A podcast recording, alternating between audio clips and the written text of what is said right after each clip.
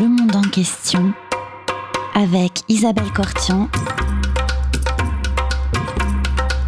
Comprendre le monde tel qu'il est et tel qu'il n'est pas. Bonjour à toutes et à tous et bienvenue sur Radio Cause Commune 93.1 dans le monde en question. Aujourd'hui, j'ai le plaisir de recevoir Anne Andloer. Vous êtes, bonjour Anne, Bonjour. Vous êtes correspondante permanente pour de nombreux médias en Turquie. Euh, vous travaillez donc pour Radio France, euh, Radio France Internationale, RTS, RTBF pour la radio. Vous travaillez aussi pour Le Figaro, Le Temps, le journal Le Soir. Et euh, vous êtes installée en Turquie depuis un certain nombre d'années, ce qui fait que votre témoignage sur les élections qui vont se dérouler en Turquie le 14 mai est particulièrement intéressant parce que c'est pas la première fois que vous couvrez une campagne électorale.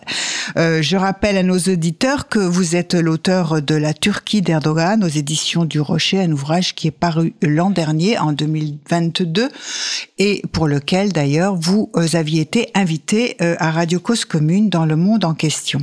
Alors Anne, peut-être on va commencer tout de suite cette émission, si vous le voulez bien, en vous demandant dans quel état d'esprit se trouve le pays euh, à la veille d'élections à la fois présidentielles et législatives qui doivent se tenir le 14 mai 2023. Alors moi, ce qui me frappe vraiment, euh, et vous le rappeliez, ça fait un certain nombre de campagnes euh, nationales, notamment que je couvre ici en Turquie. Ce qui me frappe cette fois-ci, c'est c'est l'importance, la hauteur des enjeux et le sens que la grande majorité des Turcs ont euh, de ces enjeux et de l'importance de cette élection. Euh, je crois que quel que soit le camp, quel que soit euh, le candidat pour lequel vont voter les Turcs, la plupart d'entre eux ont vraiment le sentiment qu'on est à un tournant que ce qui va se décider le 14 mai et, peut-être le 28 s'il y a un, second tour de l'élection présidentielle, euh, en fait déterminera l'avenir de la Turquie pour les, prochaines années, ça c'est à peu près sûr, mm-hmm. euh, peut-être plus loin même, euh, et que donc le vote peut-être plus que jamais, euh, a un sens et une importance cette fois-ci. Et, et, avec ça, une certaine tension dont on pourra reparler, oui. euh, qui est liée aux enjeux évidemment. Tout à fait. Alors, je voulais euh, peut-être effectivement, vous avez parlé de l'importance, euh, le sens du vote, et, et disons que en la Turquie, euh, en Turquie, les électeurs et les électrices votent. Hein, ils ne sont pas confrontés à un taux d'abstention, en tout cas jusqu'à présent, qui était, qui peut caractériser le monde euh, on va dire, euh, occidentale.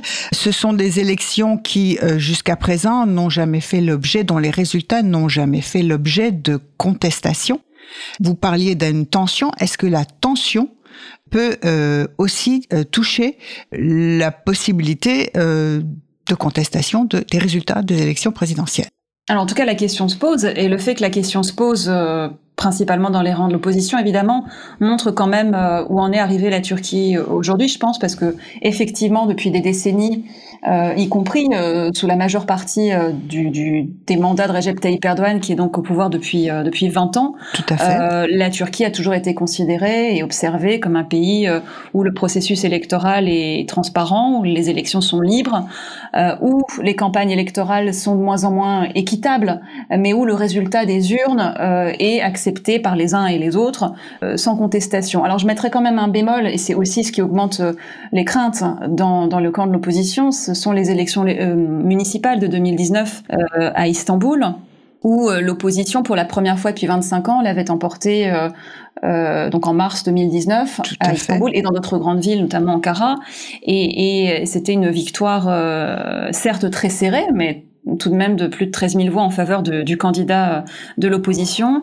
Et parce que l'enjeu était déjà très important, cette ville d'Istanbul, la plus grande ville de Turquie, celle où Recep Tayyip Erdogan avait été maire dans les années 90, euh, le pouvoir avait argué euh, d'irrégularité et obtenu un second vote en juin de la même année, en juin 2019, donc qui s'était soldé par le même résultat et encore plus éclatant encore même pour l'opposition. Oui, c'est ça, une victoire plus avait, massive le maire euh, actuel, voilà, l'opposant Ekrem Mamadou avait eu 800 000 voix d'écart cette fois-ci au, second vote. Euh, mais euh, cette, cette expérience-là de l'élection municipale de 2019 euh, fait dire aux opposants que si le score euh, est très serré, euh, le, le, le, le, risque de contestation est élevé. Alors il peut l'être aussi dans le camp de l'opposition. Hein, si le est très serré en faveur de Recep Tayyip Erdogan. Mais c'est vrai qu'il y a ce doute sur sur le lendemain de l'élection, sur le soir de l'élection et le lendemain, en fonction de, de, la marge en fait principalement qu'il y aura entre entre le, les deux principaux euh, candidats à la présidentielle, puisqu'il y aura aussi des élections législatives ce jour-là, qui sont importantes aussi, dont on parle un peu moins évidemment, euh, vu le, le, régime dans lequel la Turquie se trouve aujourd'hui. Mais, mais encore une fois, le fait que le, doute existe et que certaines déclarations aussi, il faut le dire, oui. euh, dans le camp du pouvoir des derniers jours, euh, tendent à renforcer euh, ces doutes. On a vu le ministre de l'Intérieur qui a assimilé le vote du 14 mai à un coup d'État politique de l'Occident, enfin, en, expliquant que l'Occident voulait préparer un coup d'État pour ce jour-là, oui. euh, fait se dire aux opposants est-ce que, est-ce que le, le, le, pouvoir, le camp du pouvoir et le président Erdogan accepteront, quel qu'il soit, le résultat des urnes de, de dimanche 14 mai? Tout à fait. Euh, effectivement, vous rappeliez à juste titre les propos du ministre de l'Intérieur, c'est-à-dire de présenter l'éventuelle victoire euh, du euh, candidat opposé à Recep Tayyip Erdogan, qui est euh, à la fois le président de l'AKP et au pouvoir depuis deux décennies, 20 ans, à la fois comme d'abord comme premier ministre, puis ensuite comme président de la République après la réforme constitutionnelle.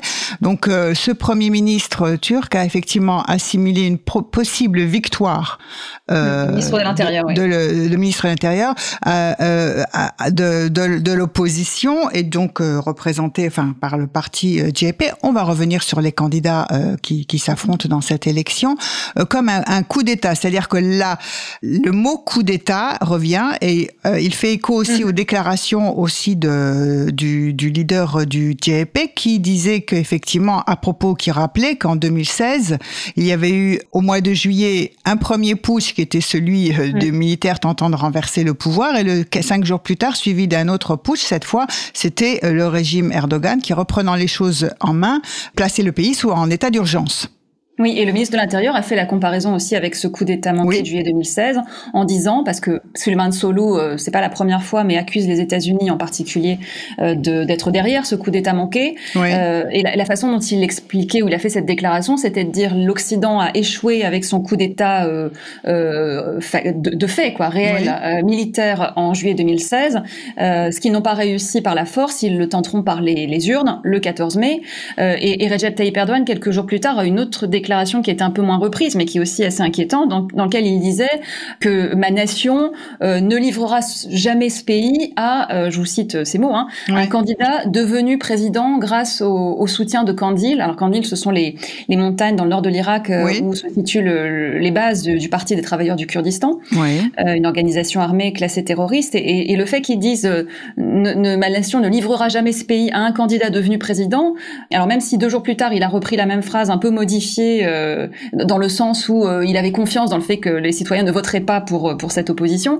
Euh, le fait voilà qu'il qu'il prononce cette phrase a aussi a aussi renforcé les, les doutes de l'opposition qui en, en, par rapport à ça, promet d'être très vigilante euh, le soir euh, du vote et d'être présent dans tous les bureaux de vote euh, et de, de, photographier, de récolter tous les, les procès-verbaux des résultats pour être sûr que le Haut Conseil électoral, parce que c'est bien ça aussi le cœur du problème, ouais. c'est que l'opposition n'a plus confiance dans le Haut Conseil électoral à cause de cette expérience notamment de 2019, euh, que, que, les résultats concordent bien, que, que la comparaison euh, amène, amène les mêmes résultats entre euh, ceux des les résultats officiels et les résultats obtenus par l'opposition. Donc on, on, s'attend à peut-être un scrutin extrêmement serré et vous le rappeliez, les conditions des campagnes sont de moins en moins euh, équitables, notamment parce que euh, on dit que Recep Tayyip Erdogan euh, possède pratiquement la plus grande partie des médias qui sont en sa faveur.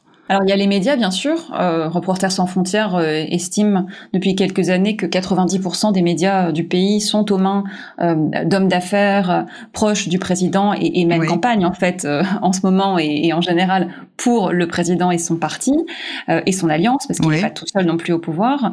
Et donc il y a la question des médias bien sûr et, et à l'inverse des pressions que subissent les médias d'opposition. Il y en a eu encore quelques exemples ces dernières semaines, euh, notamment dans les régions à majorité kurde qui ne sont pas anodins du tout.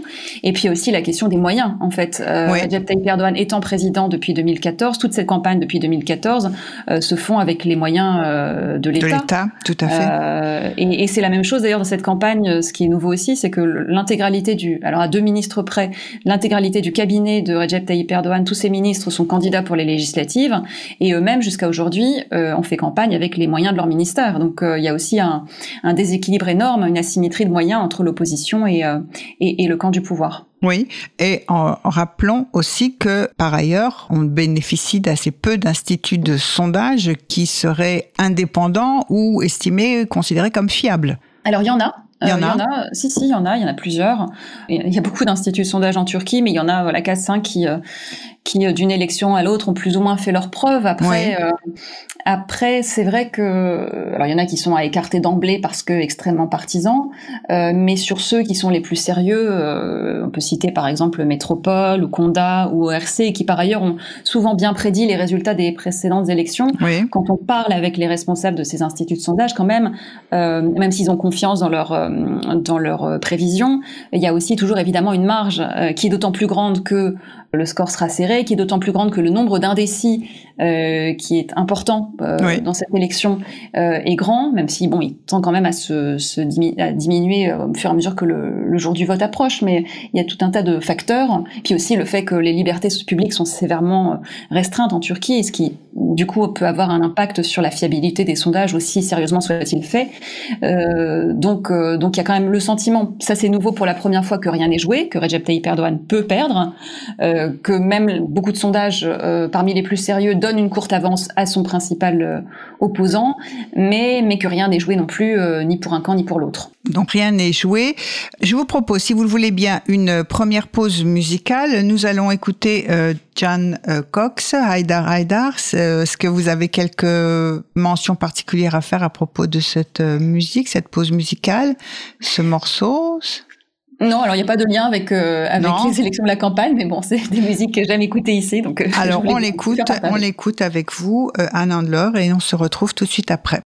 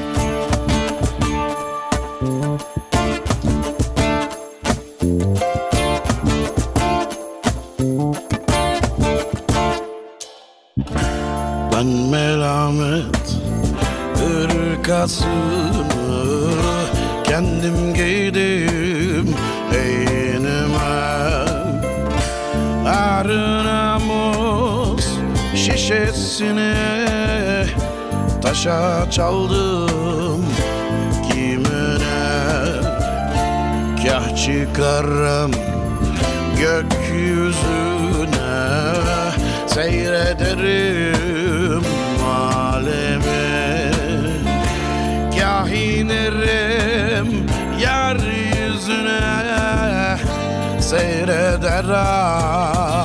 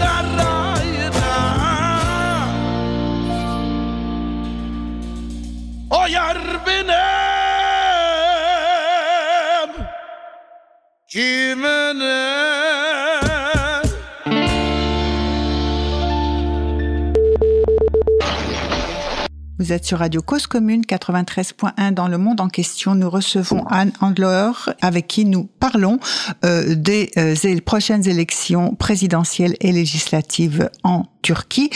Euh, je rappelle que vous êtes correspondante permanente pour de nombreux médias européens depuis Istanbul. Aujourd'hui, vous nous commentez vos impressions par rapport à cette campagne électorale que vous suivez, qui n'est pas la première et dont vous avez dans un premier temps effectivement souligné en quoi elle se différenciait des précédentes campagnes électorales. On a compris que le scrutin euh, s'annonçait serré que rien n'était joué ni pour un camp ni pour l'autre. Est-ce que euh, vous pouvez nous présenter euh, les candidats qui s'affrontent à la fois au présidentiel et les alliances qu'ils ont constituées pour aussi les législatives?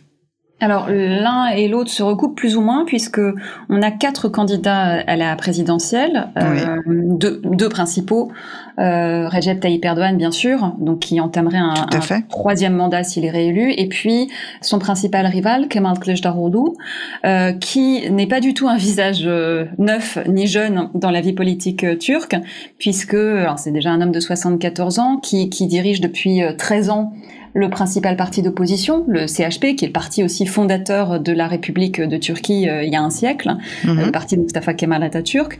Euh, avant ça, a été député, et puis avant ça, donc ce Kemal Kılıçdaroğlu a été euh, pendant euh, presque 30 ans fonctionnaire, en gravissant les échelons de la bureaucratie turque pour arriver jusqu'à la, la direction de la, société, de la sécurité euh, sociale turque Mhm. dans les années 90.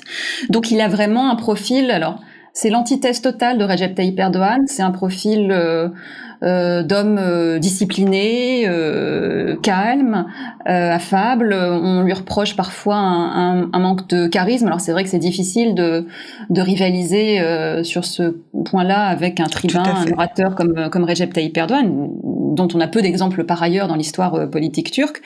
Et puis c'est un homme qui euh, prône euh, prône l'apaisement, une réconciliation en Turquie et qui est d'autant plus entre guillemets amené ou ou crédible dans cette cette prétention là qu'il est lui-même soutenu non pas par un seul parti, son parti le CHP, mais par une alliance de six partis euh, qui s'appelle l'Alliance de la Nation, qui a déjà quelques années euh, et qui est vraiment un assemblage assez étrange finalement, mais qui bon an mal an fonctionne euh, depuis depuis plus d'un an. Deux partis de- de- d'anciens partis, donc le CHP, le Saadet, le parti dans lequel est issu, enfin en tout cas ce Saadet est l'un des, des héritiers des partis de l'islam politique qui ont vu naître Recep Tayyip Erdogan, donc un parti islamiste, Mhm. mais aussi un parti, un parti ultranationaliste, le, le Bon Parti euh, assez récent, qui a été fondé en, en 2016. Qui est une, Une scission scission. du MAP dont on parlera quand on parlera Parti de- du camp Voilà. opposé, voilà. C'est déjà une scission de, de, de- donc d'un parti qui aujourd'hui soutient Erdogan, Oui. et puis et puis aussi euh, à Et côté qui est un parti d'extrême droite, hein, disons-le. Oui. Voilà, Oui. ultranationaliste d'extrême droite, Oui. qui représente très bien euh, les thèses de l'État turc, euh, euh, de la République euh, immémoriale sur tout un, un tas de sujets. Et puis il y a aussi des plus jeunes et qui là aussi sont issus de scission. Euh, alors là pour le coup du parti de Recep Tayyip Erdogan, l'AKP, donc il y a un parti euh, fondé par son ancien euh, ministre des Affaires étrangères, euh, Ahmed Davutoglu, un autre fondé par son ancien ministre chargé de l'économie, Ali Babajan. Et, et, et tout cet attelage-là euh, donc forme cette alliance de la nation qui se présente euh, derrière un seul nom, Kemal Kılıçdaroğlu, à la présidentielle et qui fait alliance aussi pour les élections législatives. Alors parfois, les trois partis que je citais, le Saadet, le, le parti d'Ahmed Davutoglu et, et le parti de l'avenir et le parti de Ali le DEVA, font liste commune avec le CHP. Oui. le parti d'extrême droite dont on parlait, le Bon Parti, a ses listes propres, mais dans certaines régions, parfois le CHP ne présente pas de liste, parfois le Bon Parti ne présente pas de liste. Alors tout ça est dans l'objectif évidemment de, de, maximiser le nombre de, de députés à l'Assemblée, parce que pour le coup là, la victoire n'est pas du tout assurée pour pour l'opposition et ça pourrait avoir des conséquences dont on pourrait parler. Et puis euh, tout cet attelage-là est soutenu euh, par une consigne de vote du parti pro-kurde, Parti démocratique des peuples HDP, qui n'a pas présenté de candidat et qui de, ces derniers jours a ouvertement appelé à voter pour Kemal Kılıçdaroğlu. Donc ça représente quand même un, un, un, une, une bonne partie de l'opposition, tout ce monde-là, Oui. euh, derrière Kemal Kılıçdaroğlu. Euh, et puis face à eux, Recep Tayyip Erdogan, qui lui donc est soutenu par son parti, bien sûr, l'AKP, qui représente encore, euh, encore et toujours, on voudrait dire euh, 30% à peu près de l'électorat. Mhm. Et puis donc ce parti d'extrême droite historique, le MHP, Parti d'action nationaliste. Et puis aussi c'est adjoint, c'est nouveau, mais ça dit aussi euh, euh, l'inquiétude dans les rangs du pouvoir et, et le souci de, de vraiment euh, ratisser le plus large possible deux partis euh, islamistes qui représentent chacun moins de 1% de l'électorat. Donc c'est pour dire aussi à quel point euh, chaque euh, pourcentage euh, de vote va compter. Mhm. Euh, un parti Hudapash, euh, parti euh, islamiste euh, très présent dans les régions euh, kurdes, et puis le parti Yeniden Refah, qui est euh, là encore un de ces partis issus de l'islam politique, dirigé par d'ailleurs le fils de l'ancien mentor de, de Recep Tayyip Erdogan, euh, Necmettin Erbakan. Et, et cette alliance-là, donc, euh, soutient Recep Tayyip Erdogan à la présidentielle et, euh, et pour certains aussi fait font liste commune avec euh, avec l'AKP aux élections législatives. Et, et alors, j'ajouterais quand même qu'il y a deux autres candidats à la présidentielle qui sont Oui. loin d'être anecdotiques parce que quand même, c'est euh, si on avait que deux candidats euh, à la présidentielle, on serait sûr d'avoir un seul tour, forcément. Oui. Euh, ce qui, ce qui là augmente la possibilité d'un second tour, c'est qu'il y a deux dissidents en fait de l'opposition, qui euh, l'un euh, Muharrem Ince, qui était d'ailleurs euh, le candidat de l'opposition, euh, enfin de- du CHP euh, euh, aux précédentes élections présidentielles en 2018, qui avait fait 30% des voix à l'époque, mais qui cette fois-ci euh, choisit de, de mener campagne et de se présenter en son nom propre, et qui bon a créé un petit phénomène il y a un, un mois ou deux, notamment chez, chez les jeunes, qui sont Oui. à des enjeux du scrutin, euh, qui semble en perte de vitesse, mais quand même, euh, le- les, les principaux instituts de sondage estiment que si euh, ces deux autres candidats, Sinan Oğan étant le deuxième, qui est un candidat lui aussi issu du parti d'actionnaliste, ce fameux MHP, euh, donc, euh, d'extrême droite lui aussi, si ces deux candidats dissidents de l'alliance d'opposition ou dissidents d'opposition euh, font plus que 4 ou 5 à eux deux des votes le 14 mai, il y a de très fortes chances qu'on se dirige vers un second tour. Donc ils sont pas ils sont ils sont pas anecdotiques du tout dans l'issue du vote de dimanche 14 mai. Et euh, s'il y avait un second tour, euh, est-ce que ces deux partis dont vous venez euh, de dire que peut-être éventuellement euh, ils peuvent représenter plus de 4% euh, des électeurs, est-ce que obtenir plus de 4% des voix en tout cas, qui soutiendrait-il en cas de second tour? Est-ce que Alors, c'est- la question aussi. Alors a priori, ces, deux opposants sont des opposants aussi à Recep Tayyip Erdogan. Donc Ouais. euh, la question ne devrait pas se poser entre guillemets. Elle se pose parce qu'on voit que la campagne, en principalement de celle de Muharrem Ince, qui est bon, celui qui a le ouais, qui serait le troisième candidat, euh, fait plus campagne là contre l'opposition, euh, contre laquelle il semble avoir, semble avoir un certain nombre de rancœurs que contre Oui. Recep Tayyip Erdogan. Euh, et puis aussi parce que euh, il y a l'autre question, c'est est-ce que les électeurs de ces, euh, ces deux candidats se, euh, se rassembleraient derrière euh, Kemal Kılıçdaroğlu en cas de second tour C'est pas non plus assuré puisque euh, par exemple, ce Sinan Oğan va aussi chercher des voix euh, à l'AKP ou au MHP Ouais. chez les déçus de ces partis-là, qui pourraient finalement revenir au Bercail et décider de soutenir Recep Tayyip Erdogan et son alliance en cas de second tour. Et Muharrem Ince, bon là, si c'est plus clairement des électeurs de l'opposition que que- qu'ils drainent, certains pourraient décider de ne pas aller voter en cas de second tour. Donc, euh, euh, il n'y a pas de consigne de vote dès maintenant. Évidemment, ils se gardent d'en donner, mais euh, mais il y a aussi un point d'interrogation sur ce que feraient les électeurs de ces deux candidats en cas de second tour. tout à fait, qui rend encore plus effectivement euh, aigu la, la, tension ou le suspense sur les résultats. Euh, premier tour, est-ce qu'il y aura un second tour, etc., etc. Mais alors, euh, qui sont les figures euh, principales qui euh, sont des figures un peu on va dire charismatiques qui regroupent cette alliance au- autour euh, du, du GEP et du leader du GEP qui est candidat aux élections présidentielles et qui représente effectivement la possibilité euh, de, de tourner euh, peut-être, peut-être, c'est pas sûr du tout, mais peut-être la, la, la page de toutes ces décennies Erdogan. Euh, alors effectivement, ce que ce qui est important dans cette campagne, c'est que Kemal Kılıçdaroğlu ne fait jamais campagne seul. Il monte pas sur scène seul ou en- très très Mhm. rarement. Il a toujours à côté de lui un des leaders, comme ça qu'il s'appelle, de la table des six. Donc Oui. cette alliance de la nation, de manière informelle, s'est appelée la table des six, puisqu'il y a six partis Ouais. qui la constituent, et chacune donc a un, un, un dirigeant. Donc j'ai cité Ahmed Davutoğlu euh, pour le parti de l'avenir, euh, Ali Babacan. Donc là, ce sont les deux anciens proches de Recep Tayyip Erdogan. Le Ouais. bon parti, j'ai pas encore cité son nom, mais Meral Akşener, Ouais. euh, donc qui est une femme et qui était elle-même candidate euh, en 2018 à la présidentielle, euh, qui, euh, qui, alors elle, euh, à laquelle on, on prêtait des ambitions présidentielles euh, il y a encore quelques années de ça, et Ouais. qui, euh, qui a déclaré euh, il y a deux ans, me semble-t-il, euh, de but en blanc, qu'elle ne serait pas candidate, qu'elle serait candidate au poste de premier ministre, qui n'existe plus en Turquie. Ouais. Euh, mais c'est un des enjeux de cette élection, c'est de savoir si on va rester avec un régime hyper présidentiel, euh, avec un président et un parlement et, aucun euh, intermédiaire, ou si, euh, comme l'opposition le promet, il y aura un retour après. Dans quel, euh, avec quels moyens Parce qu'il faut avoir pour ça les moyens de changer la constitution, mais à un régime parlementaire, à une démocratie parlementaire. Euh, alors ça, c'est pour les principaux leaders de Ouais. partis qui soutiennent l'alliance. Et puis il y a aussi important les deux maires en fait. Euh, je Ouais. parlais tout à l'heure d'Ekrem Mamoudou, le maire d'Istanbul, qui est un, un membre du CHP, à la tête d'Istanbul depuis 2019, et puis aussi depuis 19, 2019 à la tête de la capitale Ankara, Mansour Yavaş, qui est aussi un membre du CHP, mais qui est aussi un ancien du MHP, du parti euh, qui soutient aujourd'hui Recep Tayyip Erdogan. Euh, et ces deux hommes-là sont importants. Alors d'abord parce que symboliquement, ce sont eux qui ont pris les forteresses de l'AKP aux élections euh, législatives euh, municipales de 2019, ce qui leur a une certaine aura.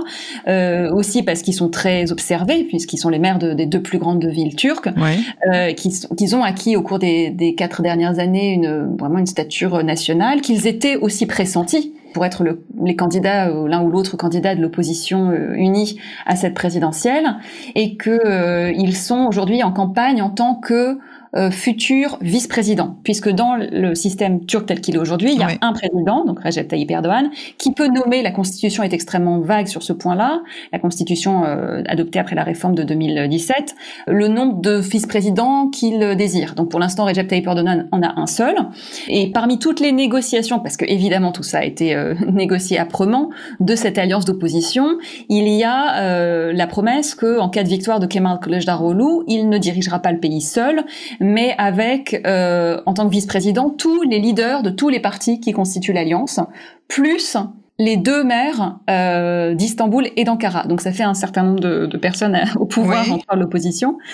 Euh, ça, ça pourrait donner cette image, et ça donne aussi un peu cette image de, de, un peu de, de cafouillage, de comment vont-ils s'en Oui. sortir pour, euh, pour diriger à 1 plus, euh, plus euh, 8, euh, plus 7, pardon, ce pays après en cas d'éventuelle victoire. Mais euh, c'est aussi, ça fait aussi partie de, de, des thèmes de, de, l'image que veut projeter cette alliance dans cette campagne, c'est-à-dire d'une réconciliation de la Turquie, de, de la fin de, de la polarisation extrême entretenue, attisée par Recep Tayyip Erdogan et son alliance, et encore aujourd'hui hein, dans cette campagne plus que jamais, entre les Turcs qui votent pour lui et ceux qui ne votent pas pour lui, ceux qui le soutiennent et ceux qui ne le soutiennent pas. Et donc, euh, dans cette euh, promesse d'une Turquie euh, apaisée, et, et même euh, qui retrouverait un peu de normalité, le mot est prononcé, euh, ce- cette opposition plurielle peut être aussi un argument en, en faveur euh, de l'opposition. Donc, donc voilà, ce serait si, si Kemal Kılıçdaroğlu sort vainqueur d'un premier ou d'un second tour, il faut savoir qu'il ne dirigera pas seul.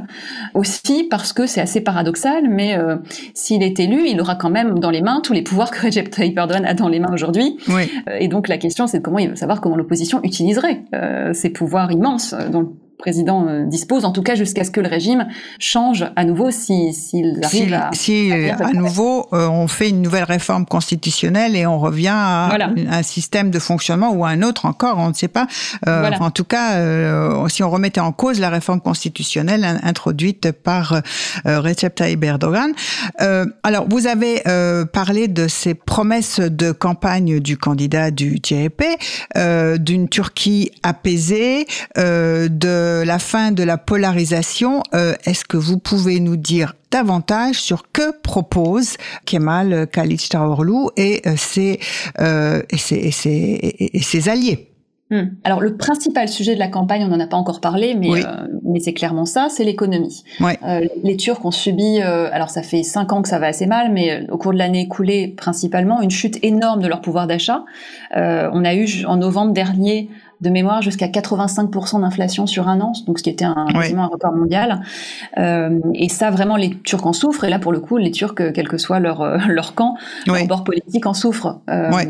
On en souffre beaucoup aussi dans l'électorat de Recep Tayyip Erdogan, qui est traditionnellement plutôt un électorat euh, populaire. Donc euh, l'opposition euh, promet d'abord immédiatement un rétablissement euh, de la situation économique, puisque il est quand même à peu près établi pour tout le monde que euh, la principale raison de cette inflation galopante, c'est la politique monétaire de la Banque centrale, qui est complètement pilotée par le président Erdogan, même si elle est censée être indépendante, mais elle ne l'est Ouais. plus comme, comme toutes les institutions.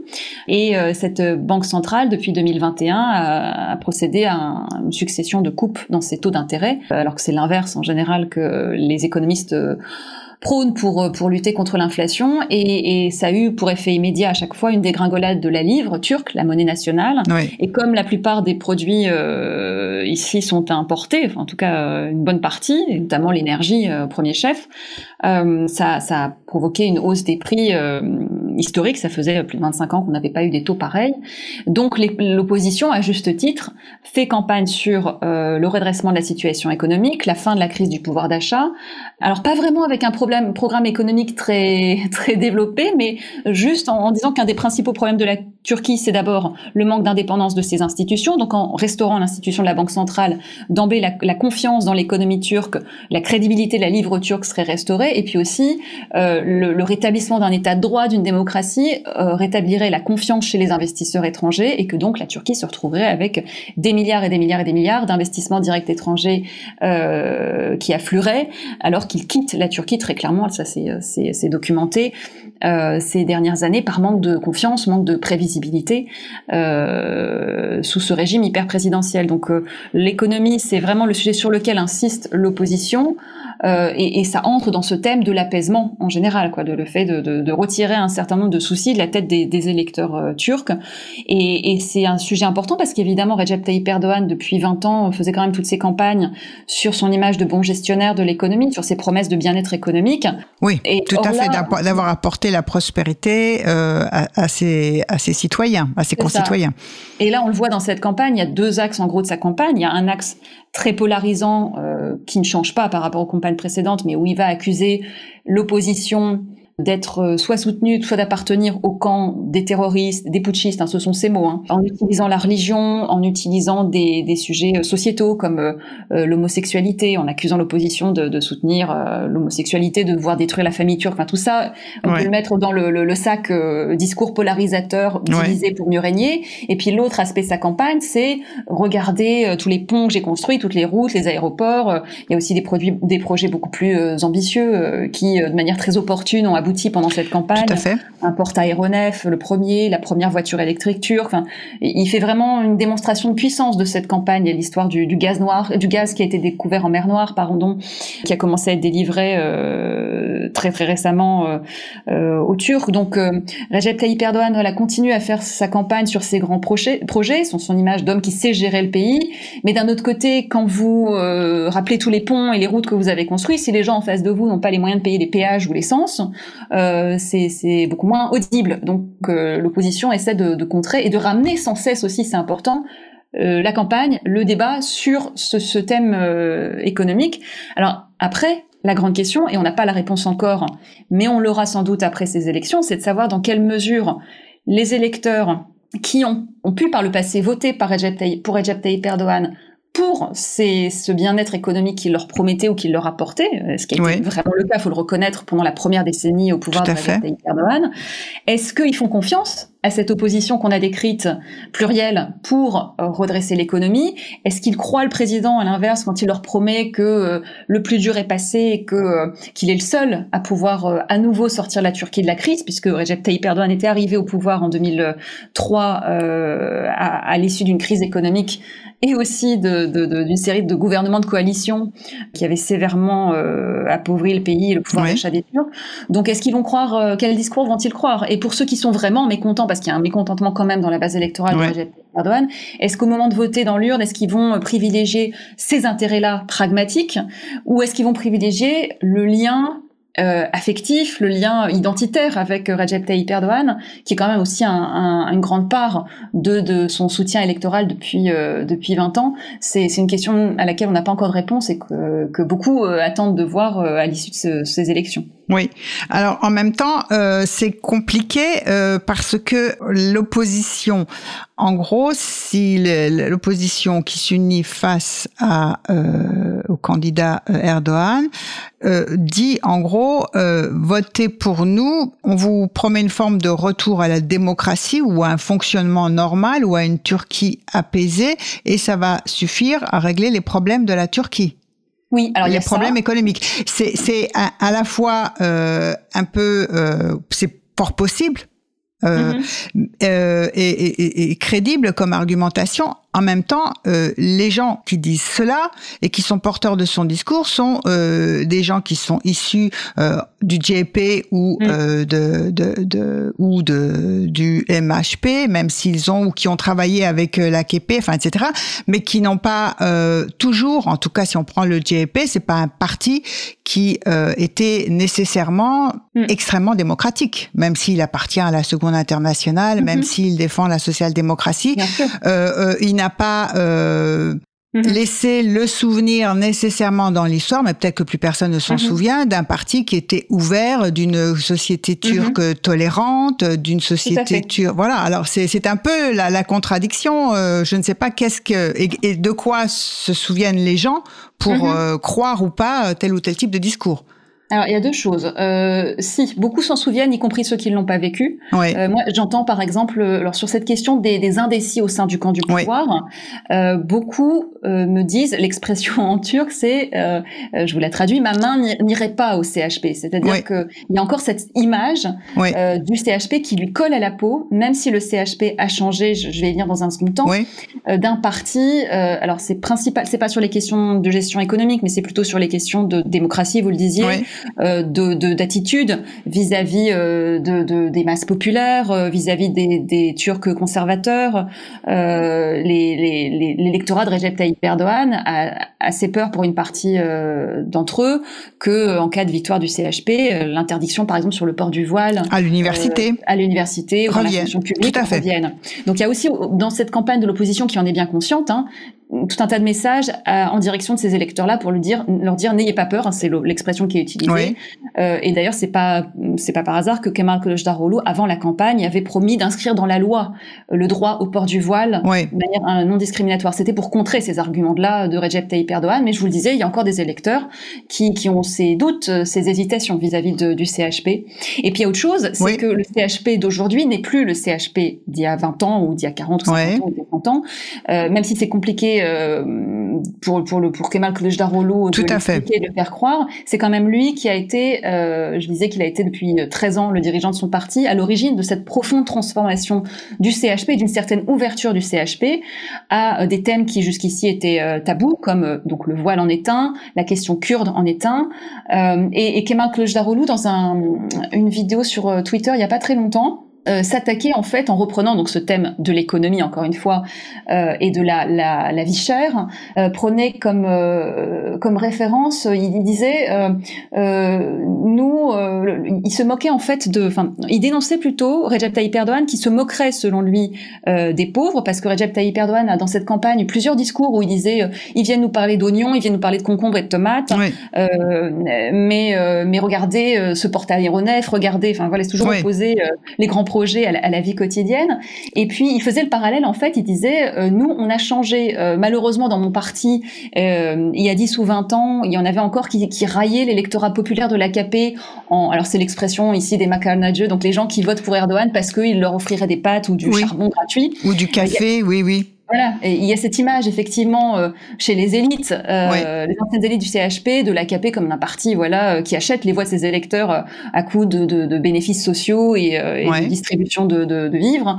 Et, et Kemal Kılıçdaroğlu regrette et disait dans ce, ce, ce message sur Twitter, on a changé et, aujourd'hui c'est nous qui endossons en fait un peu comme un, dans un retournement de situation la défense des plus défavorisés, là où l'AKP et le palais, comme euh, les opposants désignent euh, Recep Tayyip Erdogan et sa cour, là où le palais s'est enrichi, les proches du palais se sont beaucoup enrichis, euh, rappelant les affaires de corruption, euh, de, de, de pistons au Ouais. sein euh, du pouvoir et des administrations. Euh, donc comme s'il y avait eu un renversement des rôles et où euh, Kılıçdaroğlu incarnerait ça en fait. Donc après, évidemment, la question est toujours de savoir dans quelle mesure tout ça est entendu et cru. Mais c'est vrai que le CHP a encore cette image qui lui colle à la peau pour en tout cas une partie de l'électorat de Recep Tayyip Erdogan. Oui, c'est ça. On ne sait pas exactement euh, où, où est le. Alors. Il a, c'est lui qui a transformé, qui sera à l'origine d'une transformation lente de son parti. Il a même euh, affirmé euh, qu'il était euh, d'origine alévi, Mhm. ce qui est quand même une grande euh, pour un, Oui. un ancien parti du JP de reconnaître que je suis né dans le Dersim, je ne suis pas kurde, mais je suis alévi. Euh, c'est c'est quand même euh, effectivement quelque chose que le, hein, on n'aurait pas dit au. JP Oui, voilà. Je, il y a quelques années. Oui. Un tabou. euh, alors, est-ce qu'il l'aurait brisé ce tabou s'il n'y avait pas eu la crainte que euh, ce soit utilisé Voilà. euh, par le camp du pouvoir euh, Kılıç- Kılıçdaroğlu n'a jamais mis en avant son identité. Tout à fait. Euh, là, il s'est senti obligé de le faire aussi pour ne pas donner de grain à moudre à, à Recep Tayyip Erdogan. Et d'ailleurs, ça, ça a plus ou moins bien marché, hein, puisque dans cette campagne, euh, la, la question de l'identité de, de Kemal Kılıçdaroğlu est assez peu mise en avant. Mais quand Tout même, hein, après sa sortie, euh, oui, il- et aussi parce que ça incarne donc ce message dont je vous parlais de, de, de réconciliation Oui. d'apaisement et de ouvrons les sujets euh, difficiles. Euh, donc bon, évidemment, euh, toute proportion gardée, hein, on est loin d'être dans une révélation d'un droit d'inventaire de, de l'histoire de la République de Turquie, mais quand même c'est Oui. un pas en avant. Et venant du CHP, c'est quand même un, un grand pas en avant, même s'il a changé. Euh, on a quand même entendu après Recep Tayyip Erdogan euh, disant euh, à Kemal Kılıçdaroğlu, c'est toi qui polarise. euh, Qu'est-ce que ton identité alévi vient faire là-dedans? On respecte les alévis comme on respecte toutes les espèces. Donc c'était Oui. aussi une façon assez peu élégante Et les espèces, oui. de poursuivre la, la polarisation quand même, hein, envoyer Oui. un message aux, aux électeurs hein, pour Oui, dire, oui. regardez, Alors euh, effectivement, euh, le, le- le renouveau euh, euh, du JP ou sa transformation supposée euh, être incarnée par euh, Kemal Kılıçdaroğlu, vrai ou faux, on n'en sait pas, mais en tout cas, il s'est pas prononcé non plus, peut-être aussi pour ne pas faire fuir d'autres électeurs, sur la question kurde. Alors les Kurdes, al- allons. on- Je vous propose peut-être, on va y revenir parce qu'il faut qu'on parle aussi euh, de, de la question kurde et des Kurdes justement qui ne présentent pas de, de candidats et aussi de, de l'inconnu d'une grande partie de la jeunesse qui euh, n'a jamais connu euh, d'autres dirigeants politiques que Recep Tayyip Erdogan et qui va voter pour la première fois. Mais je vous propose une pause musicale. Nous allons écouter Manouche Baba, euh, Biravada Gildelmer et on se retrouve tout de suite après.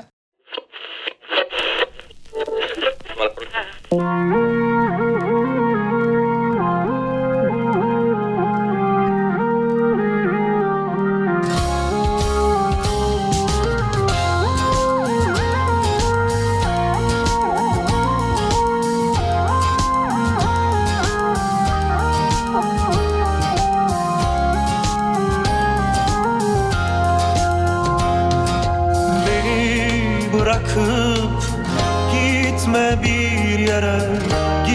Gidersen unutursun.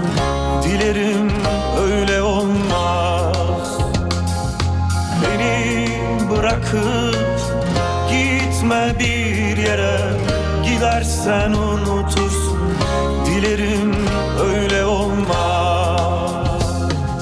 Bu havada gidilmez Güneşli günde gidilmez. Aslında hiç Gidilmez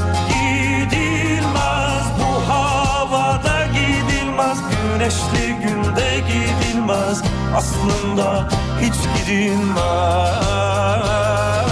Son günüme kadar Kar durana kadar Aşk mezara kadar Sakın ha gitme.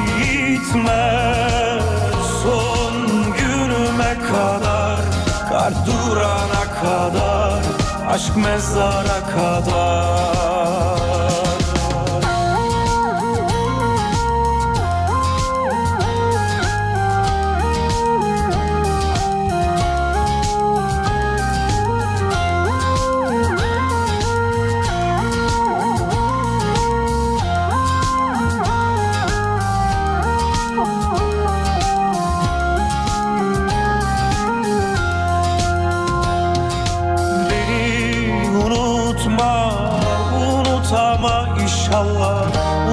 Unutursan kahrolurum Dilerim öyle olmaz.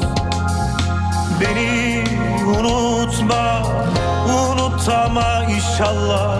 Unutursan kahrolurum Dilerim öyle olmaz. Bu baharda gidilmez Yağmurlarda gidilmez. Aslında hiç Gidilmez gidilmez Yağmurlarda gidilmez. Aslında hiç gidilmez. Son günüme kadar Kalp durana kadar Aşk mezara kadar. Sakın ha gitme. Son günüme kadar Kalp durana kadar Aşk mezara kadar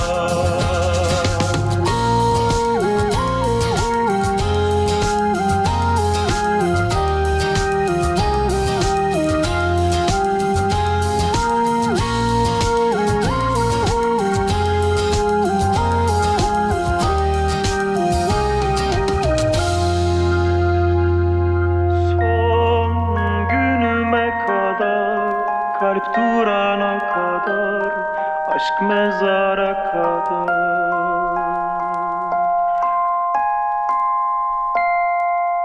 Vous êtes sur Radio Cause Commune 93.1 dans le monde en question. Nous recevons Anne Andlauer, correspondante permanente en Turquie pour de nombreux médias européens, auteur euh, euh, du livre La Turquie d'Erdogan paru aux éditions du Rocher en 2022 et nous sommes en train euh, d'évoquer, de parler des prochaines élections présidentielles et législatives qui doivent se tenir le 14 mai prochain en Turquie. Alors, on le disait en première et deuxième partie de cette émission que l'alliance, euh, euh, il y avait une alliance autour euh, du candidat qui peut-être pourrait faire tourner la page de, des années Erdogan, donc Kemal Kılıçdaroğlu, d'un certain nombre de partis, et que le parti HDP, qui avait quand même remporté pas mal de voix hein, aux élections législatives notamment, en faisant perdre à, à Recep Tayyip Erdogan sa majorité à Mhm. l'Assemblée En 2015. hein. en 2015. Euh, euh, donc ce parti a fait le choix de ne pas présenter de candidat. On dira quand même, on rappellera quand même que Demirtas est en prison Mhm. et que Depuis 2016, bon voilà donc ça, ça euh, il, il ne présente pas de candidat mais en même temps donc euh, est-ce que on est certain que les les, les, les- ça suffit pour Mm. que emporter l'adhésion euh, des Kurdes euh, pour voter euh, non pas pour Erdogan mais pour voter pour euh, Mm. le JP le candidat du JP et l'alliance qu'il forme avec six autres partis. Alors déjà une petite note, euh, tous les Kurdes ne votent pas pour euh, le parti pro-kurde HDP, parti de gauche Tout pro-kurde, à fait. euh, même si la plupart d'entre eux, c'est l'essentiel, votent pour lui, mais il y a aussi une, toute une partie des Kurdes conservateurs qui n'ont jamais voté euh, pour ces partis, justement parce que ce sont des partis, euh, le HDP c'est prédécesseur de gauche, perçu comme socialiste, trop éloigné de la religion, trop près aussi du parti des travailleurs du Kurdistan, ce, Oui. ce groupe armé euh, classé terroriste. Donc euh, ces électeurs-là n'ont jamais voté euh, pour euh, pour le HDP euh, et seront difficilement euh, convaincus par euh, Kemal Kılıçdaroğlu, même en étant soutenus par ce grand parti pro-kurde. Après, au sein des électeurs du HDP, qui est quand même un grand parti, qui est la deuxième force d'opposition dans l'actuel Parlement, qui représente à peu près plus, un peu plus de 10% de l'électorat. Euh, et et ce, ce- cet ancien dirigeant, c'est là Demirtas, qui est emprisonné depuis 2016, vous le rappeliez, a été candidat à la présidence euh, présidentielle précédente, avait fait euh, un peu plus de 8% des voix, donc euh, c'est un soutien de poids. Oui. Euh, c'est euh, alors généralement les électeurs du HDP sont assez disciplinés entre guillemets Oui. et par ailleurs ils ont une bonne image de Kemal Kılıçdaroğlu. Ça c'est quand Mhm. même quelque chose que, que, je perçois depuis quelques mois et plus à mesure que la- la- le vote approche. Euh, ça faisait partie, il faisait partie des, des favoris Oui. euh, quand on faisait comme ça tester quelques noms d'opposition pour pour la, la présidentielle. Euh, Ekrem İmamoğlu, le maire d'Istanbul aussi est assez Oui. apprécié. Euh, Mansour par exemple, le maire d'Ankara, euh, ancien du parti d'extrême droite, pas du tout. Oui. Tout à fait. Euh, donc, euh, Mais le ces deux, ces deux figures-là, oui, que vous citez, effectivement, Oui. elles avaient plus ou moins, elles étaient acceptées euh, et on pouvait éventuellement im- imaginer que le HDP se prononcer en faveur d'un Voilà. vote pour euh, pour euh, pour elles. Et, euh, mais alors, la partie de l'électorat euh, kurde qui ne votera jamais conservatrice, qui ne votera jamais euh, euh, HDP, elle vote pour Erdogan? Il y en a qui ne vont pas voter. Il y en a qui ne vont pas voter. euh, ils n'attendent plus rien, en fait. Ils n'attendent plus rien. Il y en a qui ont autrefois voté pour lui, qui ne votent plus pour lui, mais qui ne votent beaucoup, pas oui, pour autant pour le HDP.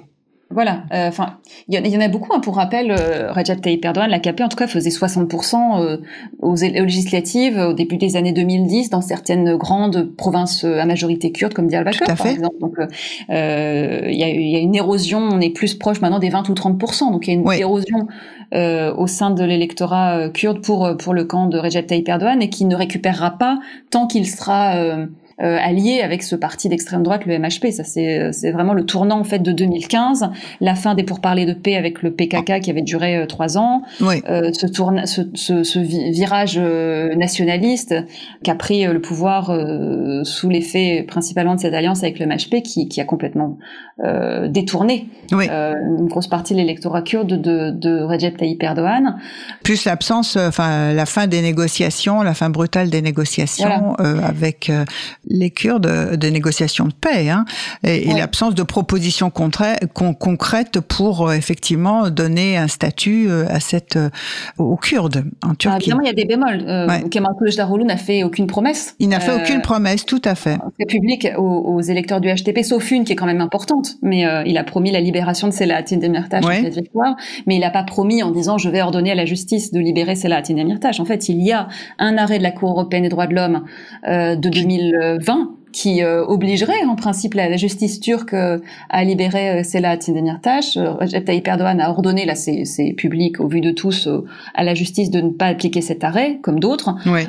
Donc, Kemal Kılıçdaroğlu dit, encore une fois, de, de la situation d'elle-même fera comme, de la même manière que l'économie reprendra du poil de la bête si la confiance revient dans l'économie turque, eh ben, le, le- le- les, les prisonniers politiques, dont Selahattin Demirtas, seront libérés parce que la justice pourra enfin juger de manière indépendante. Donc, c'est quand même une promesse importante. hein. Dans les meetings du HDP, c'est une des premières attentes et, et un des, des motivations principales des électeurs HDP qui euh, mettront leur butin dans l'urne pour euh, Kılıçdaroğlu le 14 mai. Oui. Après, il y a aussi la question de cette alliance, en fait. Euh, que, que, que ce qu'il peut promettre dans, euh, étant dans une alliance avec un parti comme le, le Bon Parti, ouais. qui est inflexible ouais. sur cette question kurde.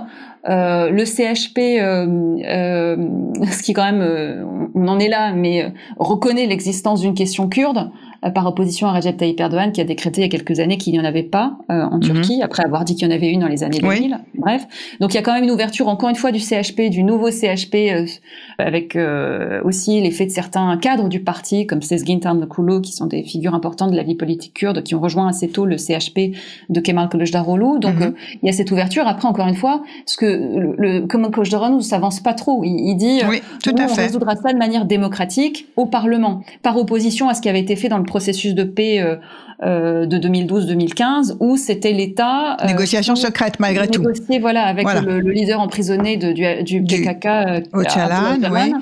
Et puis le, le chef des services secrets Voilà, et, et Voilà. par l'intermédiaire quand même à l'époque du HDP. Oui. Euh, Tout à fait. Mais, mais à l'époque, ça on peut pas lui enlever. Kemal Kılıçdaroğlu et, et le CHP euh, avaient toujours dénoncé cette façon de faire en disant Mhm. ces négociations secrètes euh, dont on ne sait rien, alors qu'elles mettent en jeu l'avenir de la Turquie.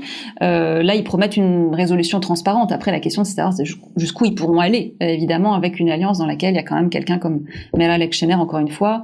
Et, et on voit bien, d'ailleurs, c'est un des arguments de Recep Tayyip Erdogan pour s'en prendre à l'opposition, c'est de dire que ils sont soutenus par le HDP, euh, donc ils sont soutenus par le PKK, sont les raccourcis euh, de Recep. Tayyip Erdogan. Tout à fait. Candil, quand il disait on va pas, Voilà. on va pas élire Voilà, un candidat exactement. qui a le soutien de Candil, Le qui a été élu grâce au soutien. Oui. Voilà, donc euh, c'est aussi quelque chose que le pouvoir utilise pour pour dissuader euh, ses anciens soutiens qui pourraient être tentés de, de, de voter pour Kemal Kılıçdaroğlu, les, notamment les nationalistes parmi eux, en leur disant en fait vous, vous voterez pour des terroristes. C'est présenté de manière aussi euh, simpliste que ça. Oui, tout à fait. Alors, euh, il y a une euh, question euh, qu'il faudrait aussi peut-être euh, penser. Euh, euh, on, pendant longtemps, on a pensé que 2023, vous l'avez dit en introduction, c'est le centenaire, euh, ça fait 100 ans de la fondation de la République euh, turque, qui a été fondée par Mustafa Kemal Atatürk. Et donc, les candidats en présence, c'était aujourd'hui, ces élections en 2023, donc pour les 100 ans de la fondation de la République, c'est à la fois un candidat qui est issu d'un parti JP, euh, qui a été le fondateur de la Turquie moderne, hein, euh, Mhm. Mustafa Kemal Atatürk ayant fondé le JP, et puis euh, on a face à lui Recep Tayyip Erdogan qui pendant longtemps a dit bah oui moi je, je on va dépasser euh, ce, ce, ce cap-là. Et aujourd'hui le JP reprend un discours en disant ben non il faut tourner la page Erdogan et revenir Alors, revenir, non. Euh, c'est pour ça que, par exemple, ils promettent pas le retour à, une- à un régime parlementaire. Ils appellent ça un régime parlementaire renforcé, euh, avec l'ambition, mais c'est un serpent de mer en Turquie, de, de réécrire entièrement la constitution, qui est héritée du coup d'État euh, particulièrement sanglant de 1580. 1980.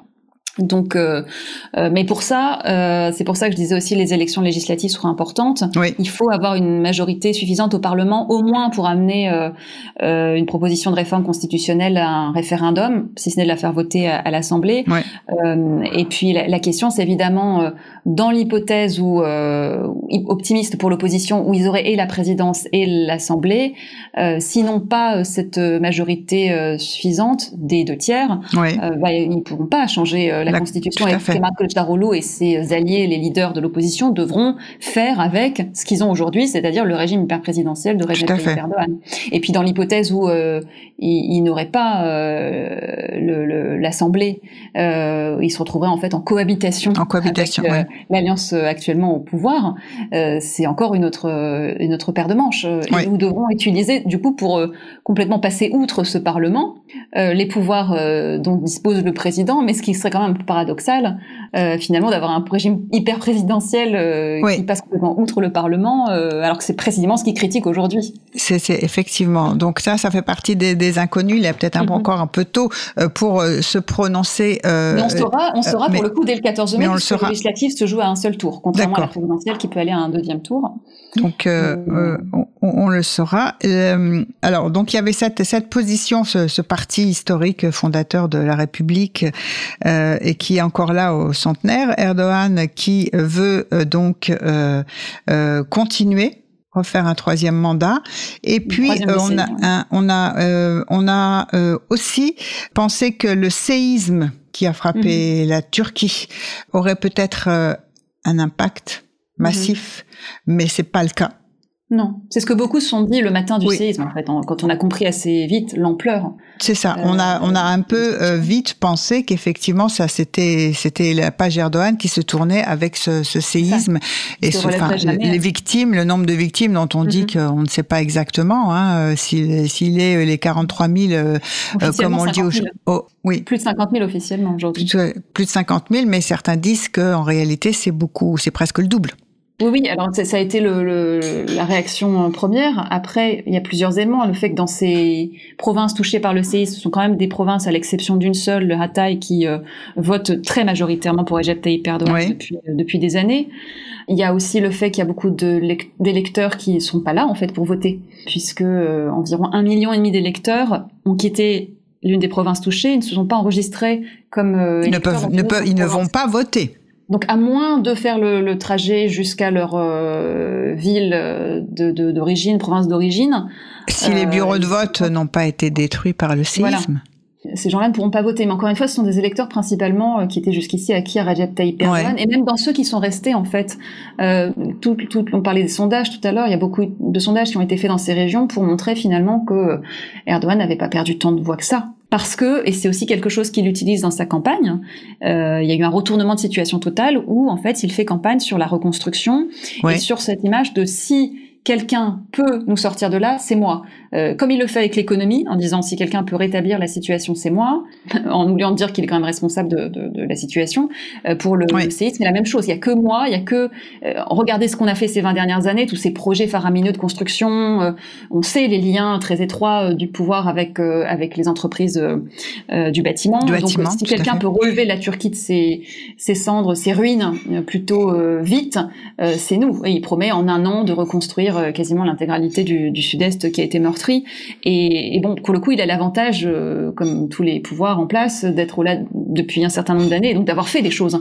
Et les gens dans ces régions-là veulent avant tout un toit, Mhm. avant, avant autre chose que peut leur promettre l'opposition. Donc finalement, il utilise un peu aussi en sa faveur cette, cet épisode traumatique euh, de, du, des séismes du 6 Tout à fait. Il a retourné la situation. Il, il arrive à la hauteur. Et puis, il montre aussi que euh, il a la, la, Turquie sur la scène internationale avec ces derniers jours, juste quelques temps avant la clôture de la campagne et les élections. Donc, l'ouverture d'une centrale nucléaire. Oui, alors qui n'a même pas été ouverte en qui n'a pas été encore... ouverte, mais bon, voilà, quand même. Euh, il y a euh, ce gaz qui arrive de, de, de, la mer Noire. Il y a ce nouveau euh, missile que euh, l'entreprise euh, qui pour les drones euh, va, va fabriquer. C'est tout ça. Ce sont des, des choses qui réaffirment effectivement l'importance de la Turquie comme puissance géopolitique. Oui, euh, c'est aussi quelque chose, euh, l'un des arguments en sa faveur euh, qui peut convaincre les électeurs tentés de s'en éloigner, c'est que Recep Tayyip Erdogan a une présence évidente Tout à sur fait. la scène internationale, a obtenu certains résultats. La, la, la guerre en Ukraine lui a permis de mettre en avant son rôle de médiateur, et puis aussi ses drones. Hein, vous rappeliez l'entreprise Baykar, les Bayraktar. Et, et, donc, lui faisant campagne sur cette image de, de puissance, cette projection de puissance et d'hommes forts dont la Turquie aurait besoin, ayant face à lui donc cette opposition euh, morcelée et aussi ce candidat qui est pas forcément connu euh, pour euh, sa, sa, poigne et son charisme Kemal Kılıçdaroğlu. Oui. Moi, j'entends des électeurs de l'AKP me dire est-ce que c'est Kılıçdaroğlu qui va aller négocier avec Poutine? Tout à fait. Il y, a, il y a quand même et, beaucoup... et, Erdogan est tout à fait capable de, de, parler à Poutine, comme il est capable de parler aux, aux Américains, comme il est capable de parler mmh. à l'Europe. Enfin, il, il, a affirmé sa stature. Incontournable. Oui. Et c'est même pas parler en fait, c'est vraiment imposer les oui, intérêts de la Turquie. En tout cas, c'est perçu comme ça parce que en matière de politique étrangère, dans le gros de l'électorat, il y a peu de choses qui séparent un électeur de Recep Tayyip, enfin de l'AKP ou un électeur du CHP hein, sur des questions comme euh, comme la question kurde en, en Syrie, euh, la, la, Méditerranée orientale avec la Grèce, la Tout question de Chypre. Euh, c'est des sujets sur lesquels Recep Tayyip Erdogan, euh, des postures sur lesquelles il a eu le soutien aussi d'une partie. Un soutien massif de l'ensemble de, de, la population pour ramener, euh, n'est-ce pas, la, la, Turquie à la juste place qu'elle doit avoir euh, dans, dans le concert des ouais. nations. Et ajouter à ça quand même, euh, chez beaucoup des électeurs turcs et aussi de l'opposition, euh, cette idée ancienne qui est aussi héritée euh, bah, des, des, de l'enseignement et de, que, que, la Turquie est entourée d'ennemis ou que la Turquie est menacée. C'est pas Recep Tayyip Erdogan qui a amené ça, il, il s'en sert à outrance, mais ah. c'est quand même une idée diffuse dans la société turque depuis des décennies. donc l'idée que la Turquie est en permanence menacée dans son indépendance et sa sécurité, quel homme, puisque là bon, ce sont des hommes hein, qui sont candidats, quel ouais. homme sera à mieux, le mieux à même de défendre la Turquie face à ces puissances euh, euh, qui hostiles. Euh, c'est aussi ça que Recep Tayyip Erdogan met en avant. c'est ça. Quel, quel, est, quel est l'homme de, de l'avenir capable aussi de, de, de, de voilà. voilà, de, préserver l'indépendance et, et, la sécurité de, de la République qui a été fondée en 2000, en 1923 par Mustafa Kemal Atatürk. Donc c'est quand même aussi effectivement montrer que ces questions-là, il y a quand même une, un consensus national autour de ces questions de, de, de, politique étrangère et de place de la, de la Turquie dans le monde. Tout ce qui est perçu comme des enjeux sécuritaires, sécuritaires et, et, et, tout à fait et, national. Une dernière question avant de terminer notre émission. L'inconnu aussi, c'est que bah, est-ce que la jeunesse va voter? Mm -hmm. Est-ce que donc on a dit qu'il y a plus de trois, plus de 5 millions, je crois, de oui, personnes, de jeunes qui vont voter pour la première fois. Est-ce que l'un ou l'autre des candidats, des principaux candidats en présence, sont arrivés à convaincre cette jeunesse de voter pour l'un ou pour l'autre? Est-ce que la jeunesse mm -hmm. se mobilise? Alors convaincre c'est difficile à dire parce que, enfin, d'utiliser ce mot en tout cas parce que beaucoup de jeunes là vont voter par défaut. Oui. Euh, ce qui est clair, c'est que la plupart des jeunes euh, ne sont pas du tout acquis à Recep Tayyip Erdogan. En, en 2018, aux dernières présidentielles, euh, à peu près les trois quarts des primo-votants euh, déjà à l'époque n'avaient pas voté pour l'alliance euh, au pouvoir. Euh, donc Recep Tayyip Erdogan, même s'il essaye, hein, notamment en faisant ses, ses, démonstrations de puissance, en présentant tous ses, tous ses prouesses technologiques, etc., essaye d'attirer la, la, jeunesse, en tout cas la fibre nationaliste au sein d'une partie de la jeunesse, mais c'est quand même pas la fibre prédominante, donc c'est difficile de faire des arguments en terre là-dessus. Et de l'autre côté, ben, le Kemal Kılıçdaroğlu, je l'ai dit, c'est pas du tout un visage neuf, et, et même si clairement dans tous ces messages de campagne, ils s'adressent aux jeunes euh, en essayant, essayant de leur expliquer à quel point c'est leur avenir aussi qui est en jeu dans cette élection. Euh, c'est difficile de porter le message en étant, euh, en étant quand même depuis 13 ans le chef du principal parti d'opposition. Euh, en, est, en, ayant, en étant âgé de plus de 70 ans, effectivement. 14 ans, donc il n'y a pas vraiment d'excitation dans la jeunesse pour cette élection-là.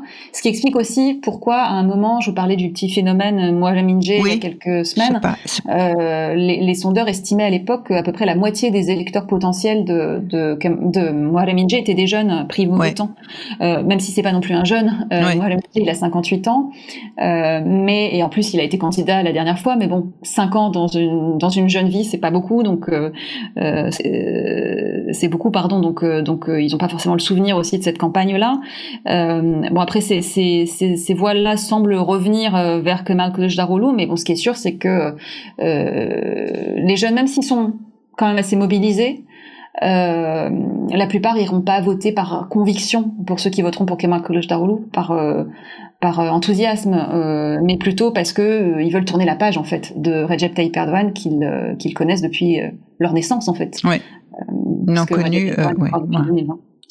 2020. Je vous remercie, euh, Anne de votre participation à notre émission. Avec vous, nous avons pu parler effectivement des élections à venir en Turquie, législatives et présidentielles, qui doivent se, se dérouler le 14 mai prochain.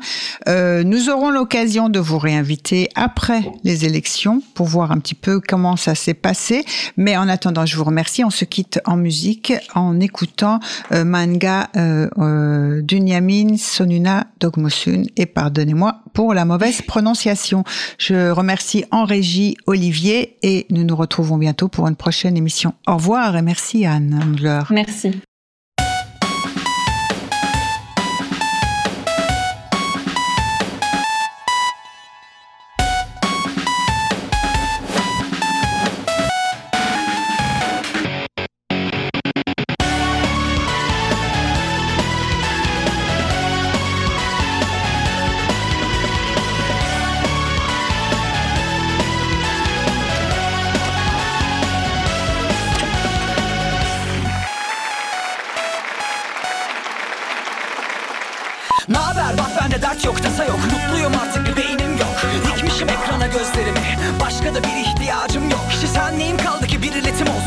Cause